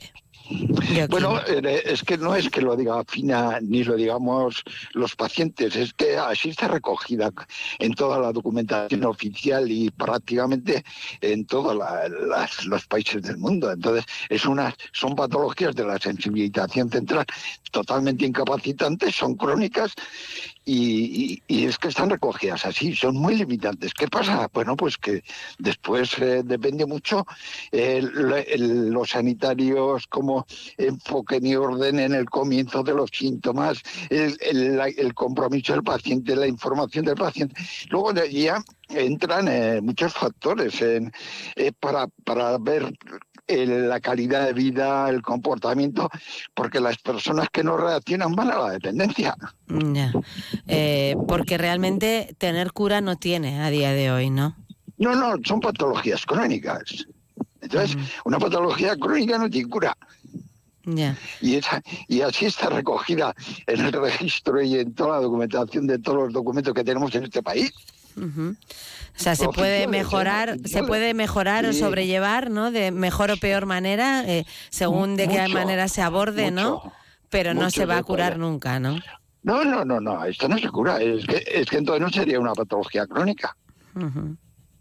La patología crónica es la patología que no tiene cura. Claro. Maña- eh, le preguntábamos a, a María José de qué manera afecta en su día a día. Creo que ahora sí que, que nos podemos escuchar. María José, ¿de qué, de qué forma eh, tu, tu vida habitual, tu día a día, eh, se ve trastocado por la fibromialgia? Pues aparte de otras cosas, eh, me dieron una incapacidad, no puedo trabajar y, y me afecta pues que hago lo básico. O sea, y luego gracias a los tratamientos que tenemos en Afina, la rehabilitación integral, que te ayuda, eh, pranayama, que son ejercicios para relajarte, bueno, pues vas capeando un poco con todo. Porque lo comenta, lo comenta María José, yo quien en Afina eh, estáis ofreciendo, y de hecho ahí está ¿no? esa campaña que habéis puesto en marcha, estáis ofreciendo diferentes servicios que desde luego eh, están viniendo muy bien ¿no? a los afectados. Sí, sí, vamos. sí. Nosotros llevamos 25 años.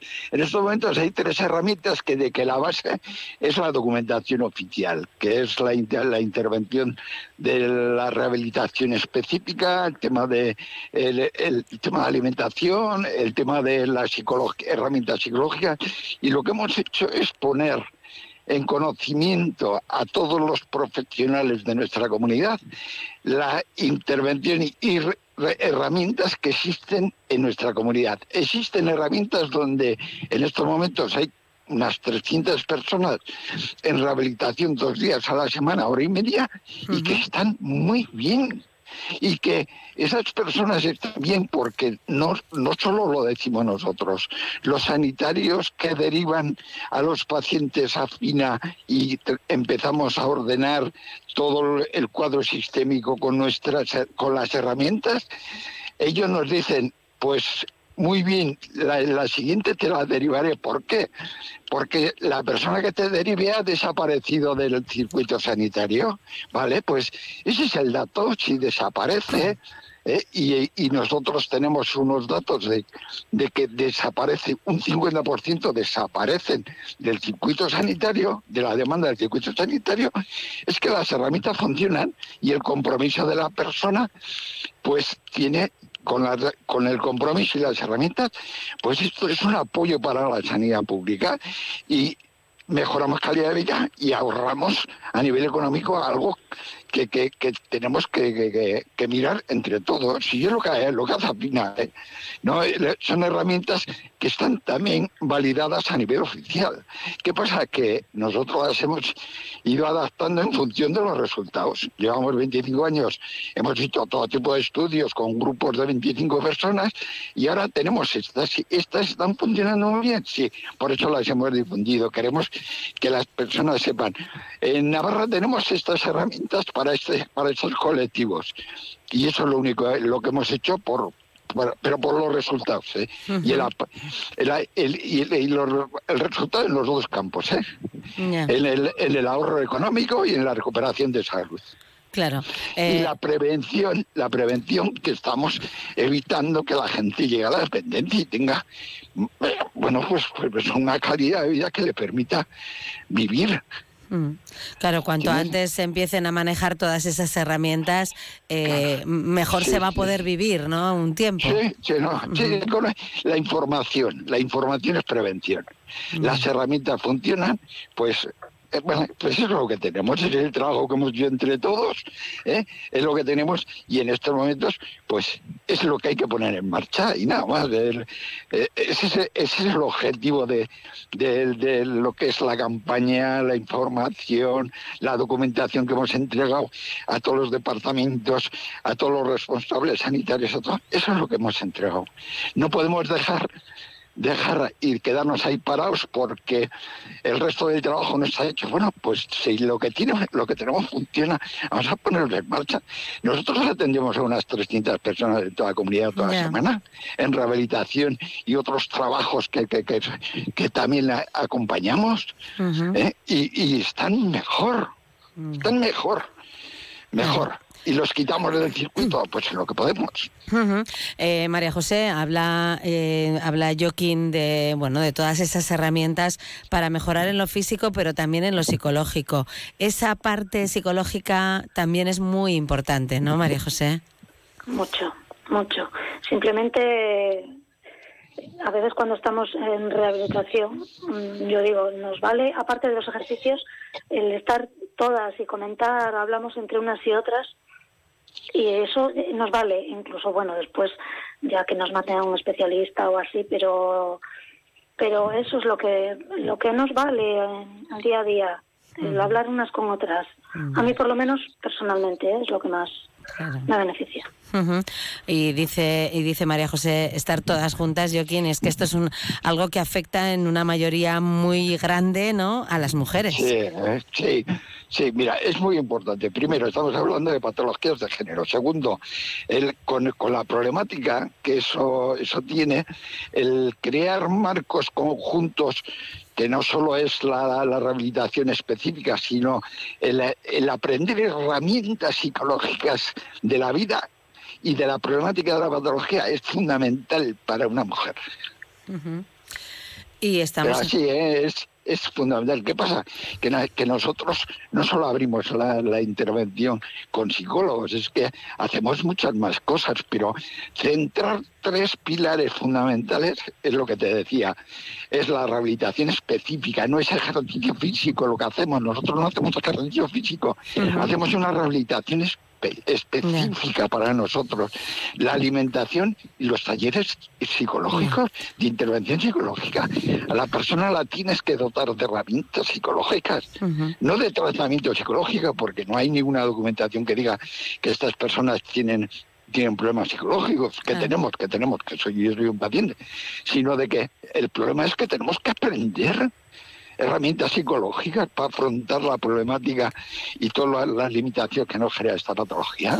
Bueno, tenemos que terminar, pero sí que hay que recordar o hay que decir que eh, puede haber un 5% de la población ¿no? que tenga fibromialgia y eso significa que estaríamos hablando en Navarra de unas 30.000 personas. Estamos los datos no son los que nosotros manejamos, datos oficiales que son de la SER, la Sociedad Española de Reumatología, que es la que lleva el registro, porque es el único registro que hay en ese país. ¿eh? Y según ellos, esos son los datos pues podemos estar hablando entre la fibromialgia entre el 4 y medio 5, eh, la fatiga crónica entre el 3 y pico, el, síndrome químico pues un poquito más bajo, pero estamos hablando de miles de personas. Sí, sí. Muchos miles de personas. y, lo, tiene registrado la SER, la Sociedad Española de Reumatología. ¿eh? Pues eh, ahí queda esta campaña de, información en servicios sociales y sanitarios que ha puesto en marcha la asociación Afina. Joaquín Espinazo, muchísimas gracias y María José López también, muchísimas gracias por habernos contado tu experiencia aquí en, Onda Cero. Gracias a los dos. Muchas, gracias. a ti, María Luisa, y, por, y la, emisora por informar. ¿vale? Gracias, buenas tardes. Gracias. Más de uno Pamplona. Onda Cero. Cibecan, el espacio de pensamiento y cultura compartida de Fundación Caja Navarra, ha preparado una programación especial para este invierno. Este lunes a las 6 de la tarde, dentro del programa Aula del Pensamiento, espacio dedicado a la filosofía, en el que pensadores y pensadoras definen conceptos clave para explicar el mundo contemporáneo, tendrá lugar el laboratorio La atención en una sociedad acelerada, dinamizado por María Álvarez Pérez de Anafie. Y este miércoles a las 6 de la tarde, dentro del programa Narración Oral, tendrá lugar la hora del cuento Two Hearts and One Potato, actividad dirigida a público infantil a partir de cuatro años. La inscripción a esta y otras actividades está abierta en Civican por correo electrónico o a través del teléfono 948-222-444. Toda la programación puede consultarse en www.fundacioncajanavarra.es, Facebook, Twitter e Instagram. Tractoría Pizzería La Cantineta, en Vuelta del Castillo, al lado de la Ciudadela, te ofrece ensaladas, pizzas, pasta, lasañas artesanas y diferentes sugerencias cada semana en nuestra carta. Pregunta por nuestros menús para grupos y consulta nuestras pizzas y platos para vegetarianos y celíacos. La Cantineta, Vuelta del Castillo 9. Más información en lacantineta.es y en el 948 17 32 70. GLS Mensajería y Paquetería. Más de 570 agencias en España. Más de 4.500 puntos de conveniencia propios. Presencia en más de 40 países europeos. Estamos en la ciudad del transporte, calle Pamplona 1 y Marcoain en el 948 2350 05 y en alaizcourier.com. El precio gusta, la calidad convence. Yo elijo en Navagres porque encuentro las mejores firmas en cerámicas, gresites, porcelanas. En Navagres te ofrecemos últimas tendencias en cerámicas, también en grandes formatos al gusto de los diseñadores y decoradores más exigentes. Ven a verlas en nuestros nuevos ambientes. Navagres en Polígono Tayunche, Noain. Elige bien. Elige Cerámicas Navagres. Navagres, Grupo Bilbu. Si buscas una mesa de comedor, en Muebles Polke seguro que la encuentras. Yo antes vivía en un piso pequeño y tenía una mesa de su tienda que recogida ocupaba poquísimo, pero se ampliaba un montón. Y ahora que tengo un piso grande, me cuesta decidir entre tantos modelos y opciones. Elige la tuya en Muebles Polke, en Polígono Mutilva Calle A y polke.com. Hoy para mí es un día especial.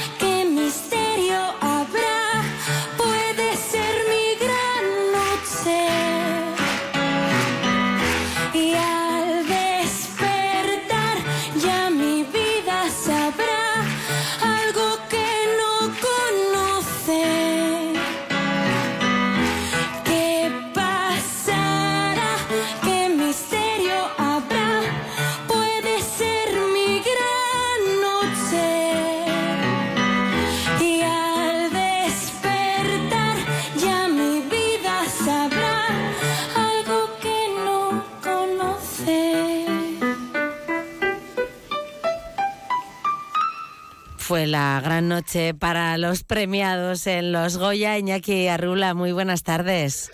Muy buenas tardes, Marisa. Y la presencia navarra que estuvo ahí de, de Amaya, ¿no? Que co- prácticamente iniciaba la gala, ¿no?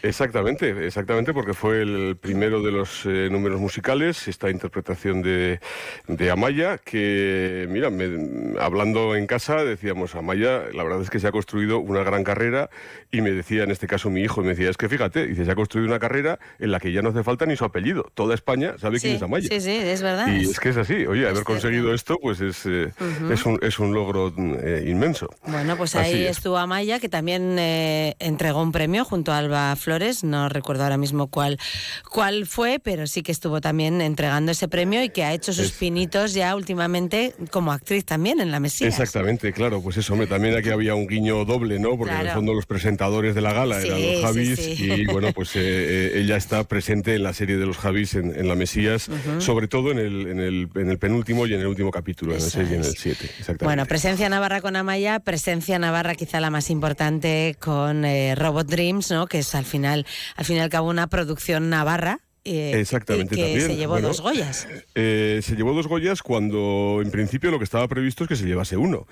Porque quizás, quizás esta fue casi la única sorpresa de la noche. Eh, el premio, el premio para Robot Dreams como película de animación, pues hombre, evidentemente eh, estaba cantadísimo. Eh, se haya visto la película o no se haya visto, porque viene de ganar los premios europeos, está nominada a los Oscars, pues bueno, evidentemente este era el premio. Pero digamos que la sorpresa sí que es verdad que vino pues por el, por el premio al, al mejor guion adaptado, en este caso. Y bueno, yo creo que está, eh, a ver, bueno, pues Pablo Berger eh, tiene muchos recursos y hizo un, de- un discurso estupendo también la segunda vez que subió al escenario, pero yo no sé hasta qué punto le sorprendió, porque, como Mm. digo, este fue quizás el único premio de todos los que se entregaron que, que estaba, que no estaba previsto en las quinielas. Ajá. Y eh, más presencia navarra, por cierto, porque Vanessa Garde, que es eh, eh, compositora navarra eh, de Villafranca, por cierto, es la creadora de la banda sonora original de Mientras seas tú, que fue premiada también como mejor película documental o mejor... Como mejor documental, Eso exactamente. es, película Como- documental. Como mejor documental. Que es la además eh, la que nos habla de, de la enfermedad La- de Alzheimer, ¿no? Que, La historia... que está viviendo. Carmen Elías, ¿no? La historia de la actriz Carmen Elías, que, pues, como bien dices, es su, su historia de los últimos cinco años. Prácticamente han estado filmándole su vida en los últimos cinco años y, y, bueno, pues fue muy emocionante también ese, ese discurso. Ella no estaba presente en la sala, pero bueno, pues la verdad es que un, un discurso importante, sí. Y entonces hablamos de pocas sorpresas. El viernes Bueno, teníamos ocasión tú y yo también de, de comentar un poquito y por lo que veo, pues pocas sorpresas por tu parte, ¿no?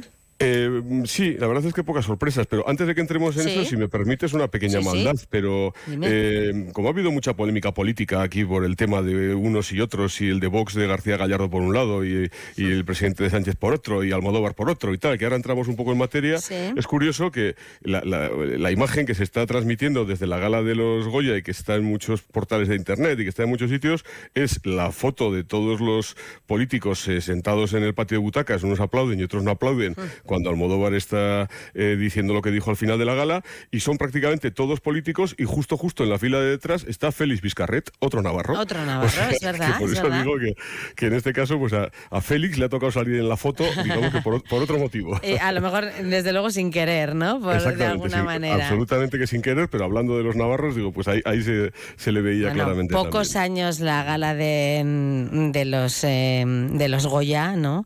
Eh, no tiene alguna polémica política, ¿eh? Bueno, claro, es que, es que esto es lo de siempre, es que no, no aprendemos nadie, yo creo, y, bueno, pues al final, pues evidentemente en estas cosas nunca puede llover al gusto de todos y cada uno quiere tener sus 30 segundos de gloria, y yo creo que al final funciona así, ¿no? Y lo digo por todas las partes, porque lo primero, los 30 segundos de gloria del presidente del gobierno, o sea, no se le debería de conceder a Pedro Sánchez que un minuto antes de que empiece la gala él suelte su speech, Ujú. pero soltó su speech. No se le permitiría que a García Gallardo, el de Vox, diga las estupideces y las chorradas que estuvo diciendo días anteriores y que luego siga diciéndolo. Y luego, pues hombre, Pedro Almodóvar pues fue oportuno, pero también fue oportunista, un poco una mezcla de las dos cosas, porque evidentemente, pues eh, Pedro es el padre del cine español actualmente y a él le tocaba entregar el último premio. Bueno, pues de acuerdo, aprovechó ese momento, pero también es cierto que ahora pues las redes están llenas otra vez con las cuentas de Panamá, con todo aquello que salió de cómo defraudaba Pedro Almodóvar por otro lado. O sea que al final, pues como digo, nunca llueve a gusto de todos y todos quieren tener su, su minutito de gloria. Bueno, aquí. al margen de todas estas cuestiones, la Sociedad de la Nieve fue la grandísima triunfadora de, de la noche eh, y antes lo comentábamos eh, tú y yo eh, por teléfono, ¿no? Eh, 20.000 especies de abejas fue eh, podía haber sido podía haber tenido más Goyas de no estar la Sociedad de la Nieve no este año eh, en, en el cartel no Bueno, yo, yo creo que aquí, aquí confluyen dos cosas. Eh, la, primera, la primera parte es que se ha llevado pocos Goyas eh, en las 20.000 especies de abejas, se ha llevado tres, que ahora los analizamos y están muy bien, pero digo que se ha llevado pocos porque partía con 15 nominaciones. Pero el problema no es que se haya llevado pocos Goyas, es que tenía muchas nominaciones. Tenía demasiadas nominaciones y estaba completamente inflada la película de nominaciones. Porque 20.000 especies de abejas pues estaba nominada pues, a mejor sonido, estaba nominada a mejor vestuario o estaba nominada a mejores efectos especiales. Y ya me diréis qué narices de efectos especiales tiene esa película. Nada.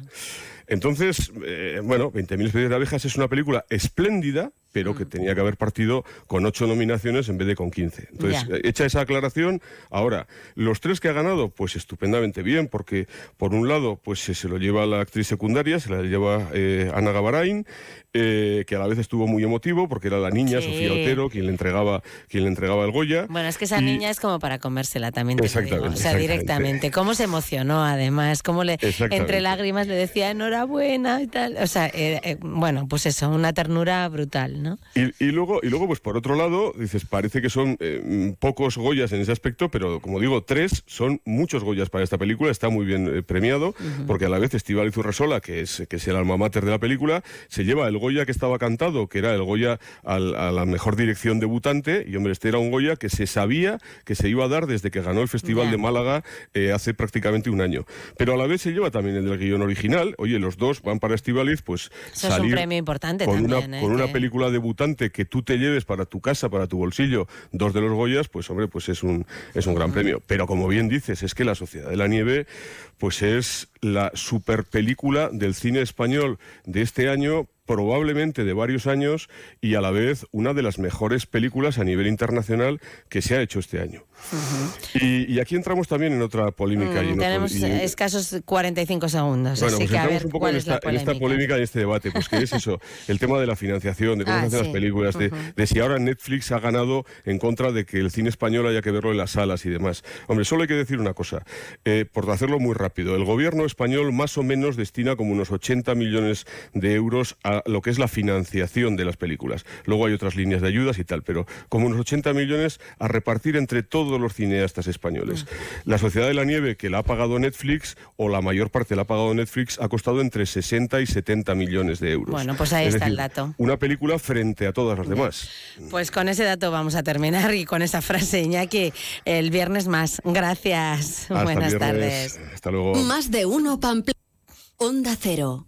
Eh, tú, sí, sí, tú que ya conoces bien la cuchara de Martín y su oferta gastronómica. Que sepas que ahora abren de lunes a sábado a mediodía y a la noche. Y por supuesto los domingos a mediodía. Además, ahora también te llevan los arroces a casa. Busca Arrocería Cocot en la aplicación de Globo y disfruta de la cuchara de Martín en tu salón. Ya sabes, la cuchara de Martín, 948 33 20 33, al lado de la taconera, donde el Tres Reyes. Ven a Muebles Amat. Solo este mes descuento directo de 100 euros por cada 1000 euros de compra. Muebles Amat. Polígono Mutilva Baja Calle y mueblesamat.com. Hola Carmen, ¿qué tal? Pues chica, vengo del médico y a mi padre le han prescrito una silla de ruedas. Vaya lío, esto ha cambiado. Me han dado un listado de ortopedias y no me aclaro nada. A mí me pasó lo mismo con un andador. Vete a Lorca Salud, ahí te lo explican todo, es una maravilla.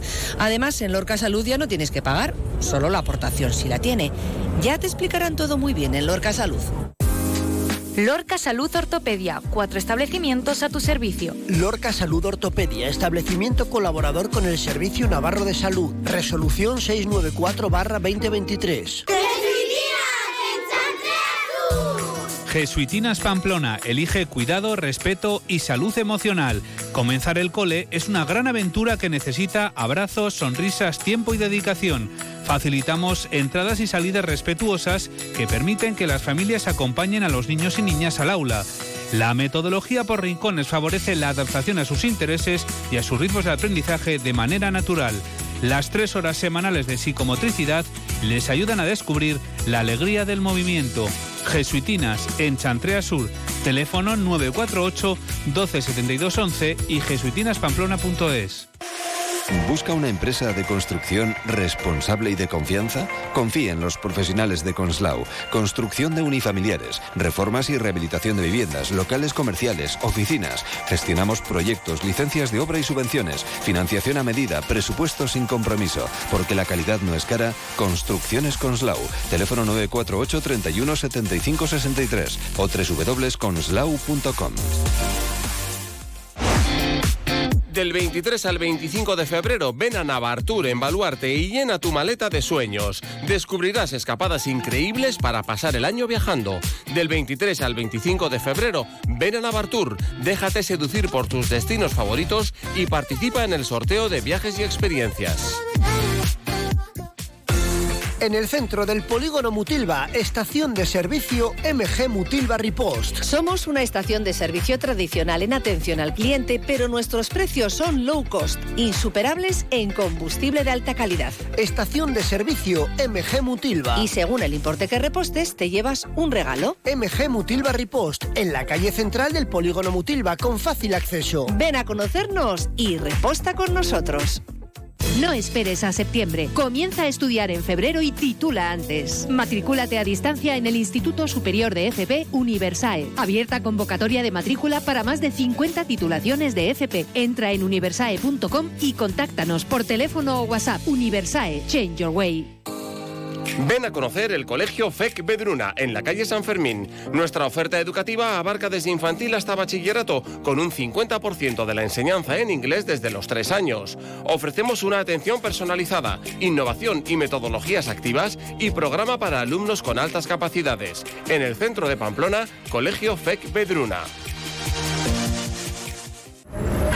Hola Carmen, ¿qué tal? Pues chica, vengo del médico y a mi padre le han prescrito una silla de ruedas. Vaya lío, esto ha cambiado. Me han dado un listado de ortopedias y no me aclaro nada. A mí me pasó lo mismo con un andador. Vete a Lorca Salud, ahí te lo explican todo, es una maravilla. Además, en Lorca Salud ya no tienes que pagar, solo la aportación si la tiene. Ya te explicarán todo muy bien en Lorca Salud. Lorca Salud Ortopedia, cuatro establecimientos a tu servicio. Lorca Salud Ortopedia, establecimiento colaborador con el Servicio Navarro de Salud. Resolución 694-2023.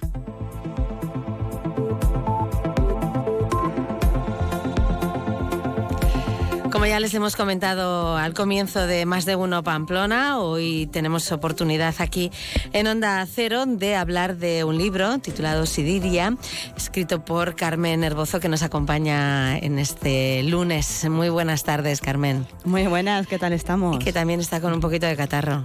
sí, es, hoy es la día, tónica sí. habitual, ¿no? En, Creo que en medio estos días. Pamplona estamos. Estamos todos parecidos. Sí, entre bueno, bueno. catarros, alergias, uno ya ni sabe.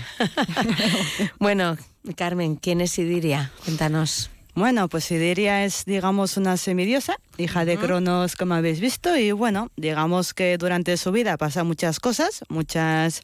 Se tiene que criar sola, como cuento en la historia.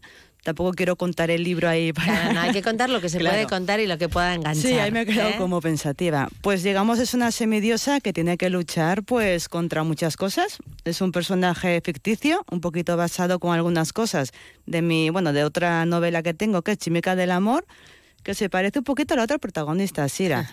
Pero esta historia la verdad que no tiene nada que ver. No como comentas de ver. dioses, sí, de pf, mitología, ficción, me invento personajes, o sea, es un poquito de todo. Ujú. Eh, supongo que tiene algo de ti, Sidiria, ¿no? Y el personaje También. de Sira también, Sí. me imagino, el anterior, ¿no? Sí, digamos que no me di cuenta hasta sé, hasta digamos compararlas, porque lo escuché también en un comentario de otra persona. Y hasta que no me lo comentó, no me dio por fijarme, fíjate. Ajá, no Pero te- no te habías dado cuenta. La verdad que no me había dado cuenta de las similitudes que tienen. Pero la verdad que, que sí, me atrevería a decir que cada una tiene un poquito de mí. Claro, al Mm. final uno cuando escribe supongo que es difícil, ¿no?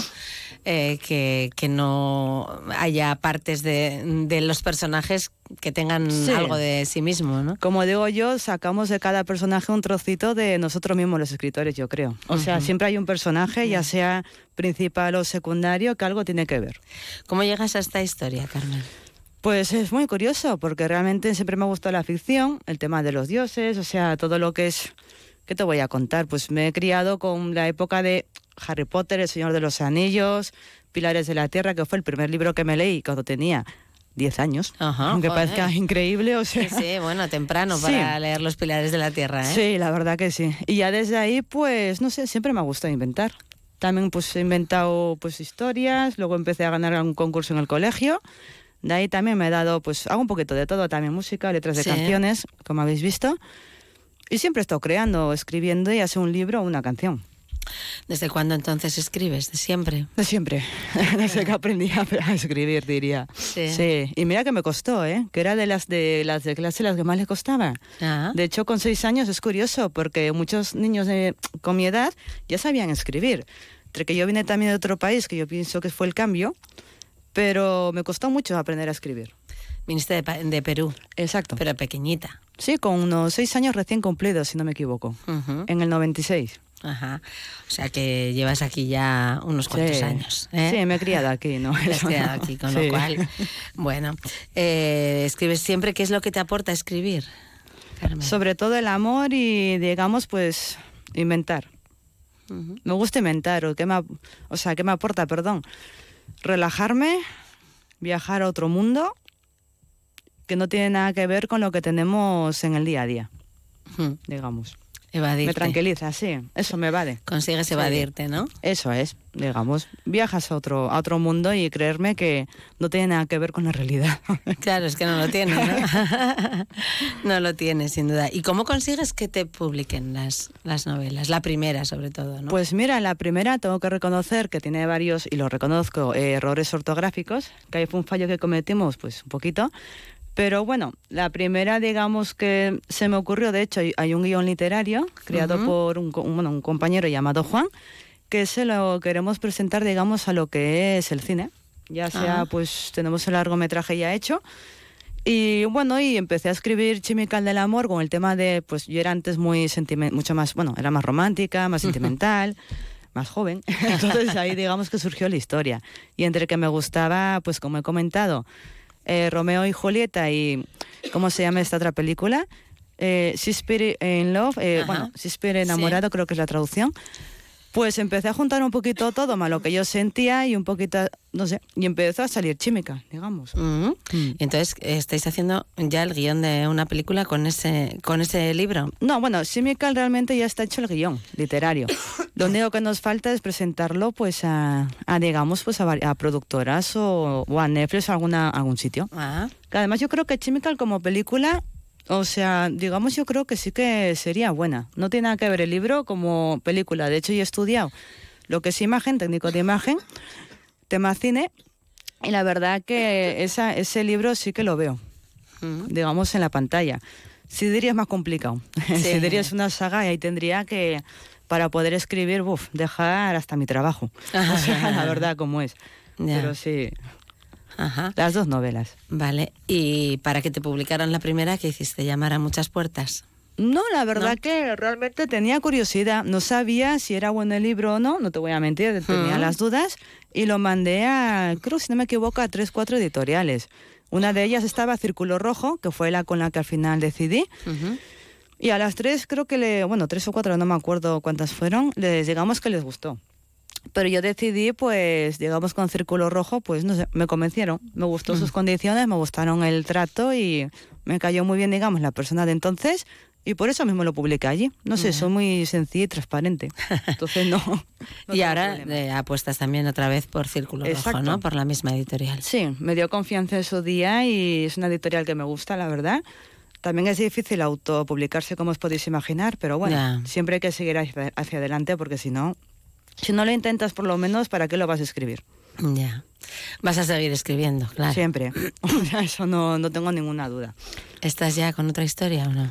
No, ahora mismo estoy, bueno, parada un poquito, estoy más re- con el tema de la música, de Ajá. hacer canciones, pero sí que es verdad que tengo planeado, como he comentado, eh, hacer la segunda parte de Sidiria y ya veremos a ver qué pasa. Lo que está claro es que no paras. No, no, no, eso Música, está claro. cine, Sí. eh, literatura, eh, vamos, le das a todo, ¿no? Sí, la verdad que sí, porque siempre me ha gustado, pues eso, tener la mente activa.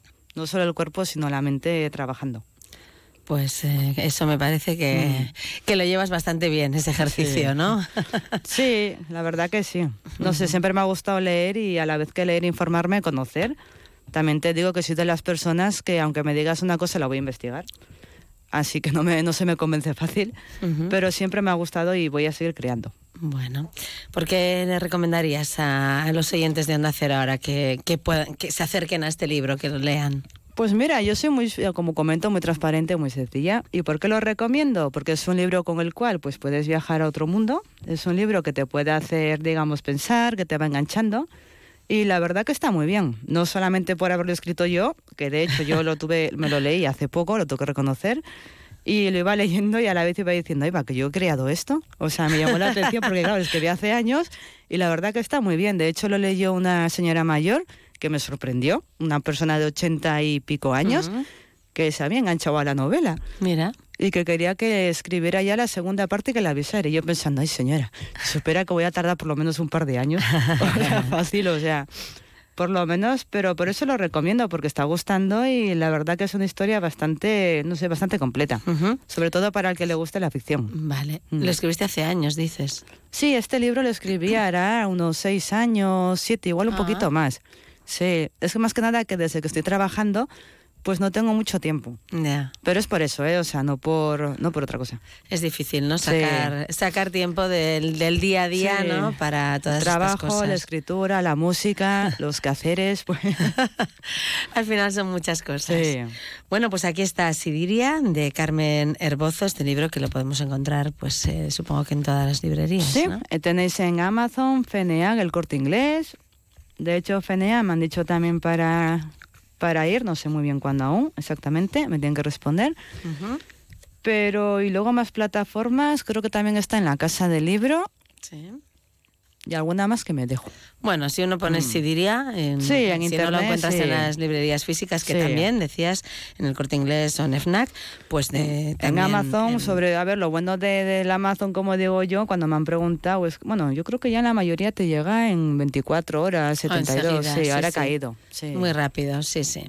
Pues Carmen Herbozo, gracias por haber estado con nosotros hoy aquí en Cero. vosotros, es un placer. Gracias. Un saludo. Más de uno Pamplona. Onda Cero.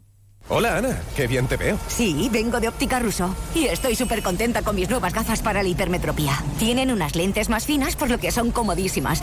Y además con estos cristales mis ojos se ven más naturales en forma y tamaño. Menudo cambio. La verdad es que estás genial. Tú también puedes ver bien y verte mejor. Este mes ven a Óptica Russo y aprovecha esta oferta en lentes de hipermetropía. Óptica Russo, Chapitela 21 y Avenida Bayona 9, Pamplona.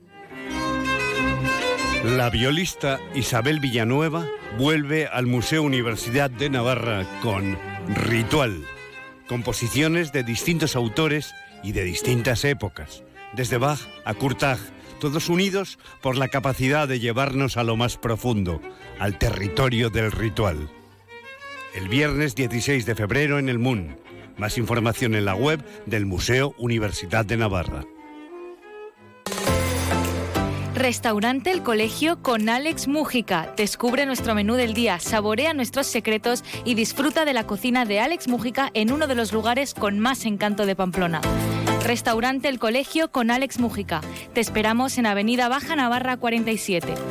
Haz tu reserva en el número 948 22 63 64 o en restauranteelcolegio.es. Estudio Médico Navarro. Si deseas ser madre, pero el momento actual no es el adecuado, en Estudio Médico Navarro planificamos contigo tu futura maternidad. Realiza un proceso de congelación de tus óvulos. Podrá ser de gran ayuda para cumplir tus deseos en el futuro. Además, todo el proceso se realiza en nuestras instalaciones en Pamplona. Estudio Médico Navarro, en calle Isaac Alberín 7, teléfono 948 24 12 36, www.estudiomediconavarro.com. Un negocio necesita web, redes sociales, imagen de marca, canal de ventas online. ¿Buf? Si eres una pyme o un autónomo y necesitas ayuda en tu digitalización, la oficina Acelera Pyme Iris de AIN, la Asociación de la Industria de Navarra, te ofrece asesoramiento sin coste. Entra en oapiris.ain.es y comienza tu transformación digital. Que eres de buen apetito y buen comer, en el plato siempre, embutidos Arrieta de Zubiri, con el distintivo de Reino Gourmet y artesanos de Navarra. Si hablas de chistorras, salchichas, morcilla, relleno, hablas de embutidos Arrieta, calidad artesanal que encontrarás en carnicerías, supermercados, bares y restaurantes, además de en su tienda en Zubiri. Con 60 años de experiencia y muchos premios a sus espaldas, para Embutidos Arrieta, su mayor premio es estar en vuestras mesas. Centro de Medicina Estética Pilar Julián. Especialistas en medicina estética, dedicados a tu salud y bienestar. Tratamientos médico-estéticos, faciales y corporales. Hola, soy la doctora Pilar Julián. Sabemos que podemos ayudarte a sentirte mejor. No te quedes con la duda. Ven y pregúntanos. Primera consulta gratuita. Centro de Medicina Estética Pilar Julián. Calle Carmen Baroja Nesi 2 en La Rochapea. Teléfono 948 13 21 79. Visita la web clínicaandreujulián.es. 13 de febrero, Día Mundial de la Radio. Para celebrarlo, este jueves, Onda Cero Navarra emite la programación local y regional desde FNAC La Morea. Escucha Más de Uno Pamplona y La Brújula de Navarra en directo desde FNAC del Centro Comercial La Morea. Día Mundial de la Radio en Onda Cero Navarra, con el patrocinio de FNAC. Te mereces esta radio. Onda Cero, tu radio.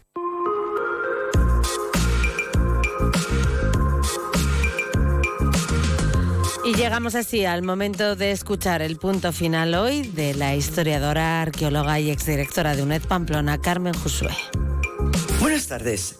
Saben, pues me habrán escuchado alguna vez que siento gran interés por las denominaciones anuales de Patrimonio de la Humanidad que declara la UNESCO, bien sean materiales o inmateriales. La última reunión del Comité de Patrimonio Mundial se celebró en Riyadh, Arabia Saudita, el pasado septiembre. En ella se inscribieron 42 nuevos sitios en la lista, con lo que el total asciende a 1.199 lugares en el mundo. De los 42 nuevos bienes, España únicamente obtuvo uno, que es el denominado Sitios Prehistóricos de la Menorca Talayótica. Por otra parte, la decimoctava reunión de Patrimonio Cultural Inmaterial de la UNESCO tuvo lugar en diciembre en la ciudad de Kasane de la República de Botswana. En ella se realizaron 55 inscripciones en las que España tuvo cabida en dos muy compartidas, que son la técnica del vidrio soplado que afecta a Mallorca y la transhumancia o desplazamiento estacional de rebaños con otros 10 países europeos en los que lógicamente entra la transhumancia en Navarra. Pero me gustaría comentar que entre tantas declaraciones, aunque no sea española, hay una que me llamó la atención y es la denominada El Bolero, identidad, emoción y poesía hecha canción. Originario de Santiago de Cuba en el siglo XIX, el bolero comenzó como una voz para el romance y la melancolía en tiempos de guerra. Tristezas de José Sánchez y Mercedes de Manuel Corona, interpretadas por María Teresa Vera, fueron pioneras en, el género. El bolero encontró un segundo lugar en México Allí artistas como Agustín Lara y Armando Manzanero no solo lo adoptaron, sino que lo transformaron. Canciones como Solamente una vez, Bésame mucho o Contigo aprendí siguen siendo emblemas de amor y pasión. Interpretadas por artistas de todo el mundo, estas canciones han trascendido fronteras y se han convertido en himnos universales. Porque vamos a ver, ¿quién no recuerda la letra y melodía de Si tú me dices ven? Lo dejo todo, es como sigue esa, esa melodía y esa letra. Así nos vamos a despedir por hoy, se nos acaba el tiempo. Mañana volvemos a las 12 y 20, les esperamos aquí. En Más de Uno Pamplona esperamos tener un poquito más de voz. Hasta entonces, buenas tardes.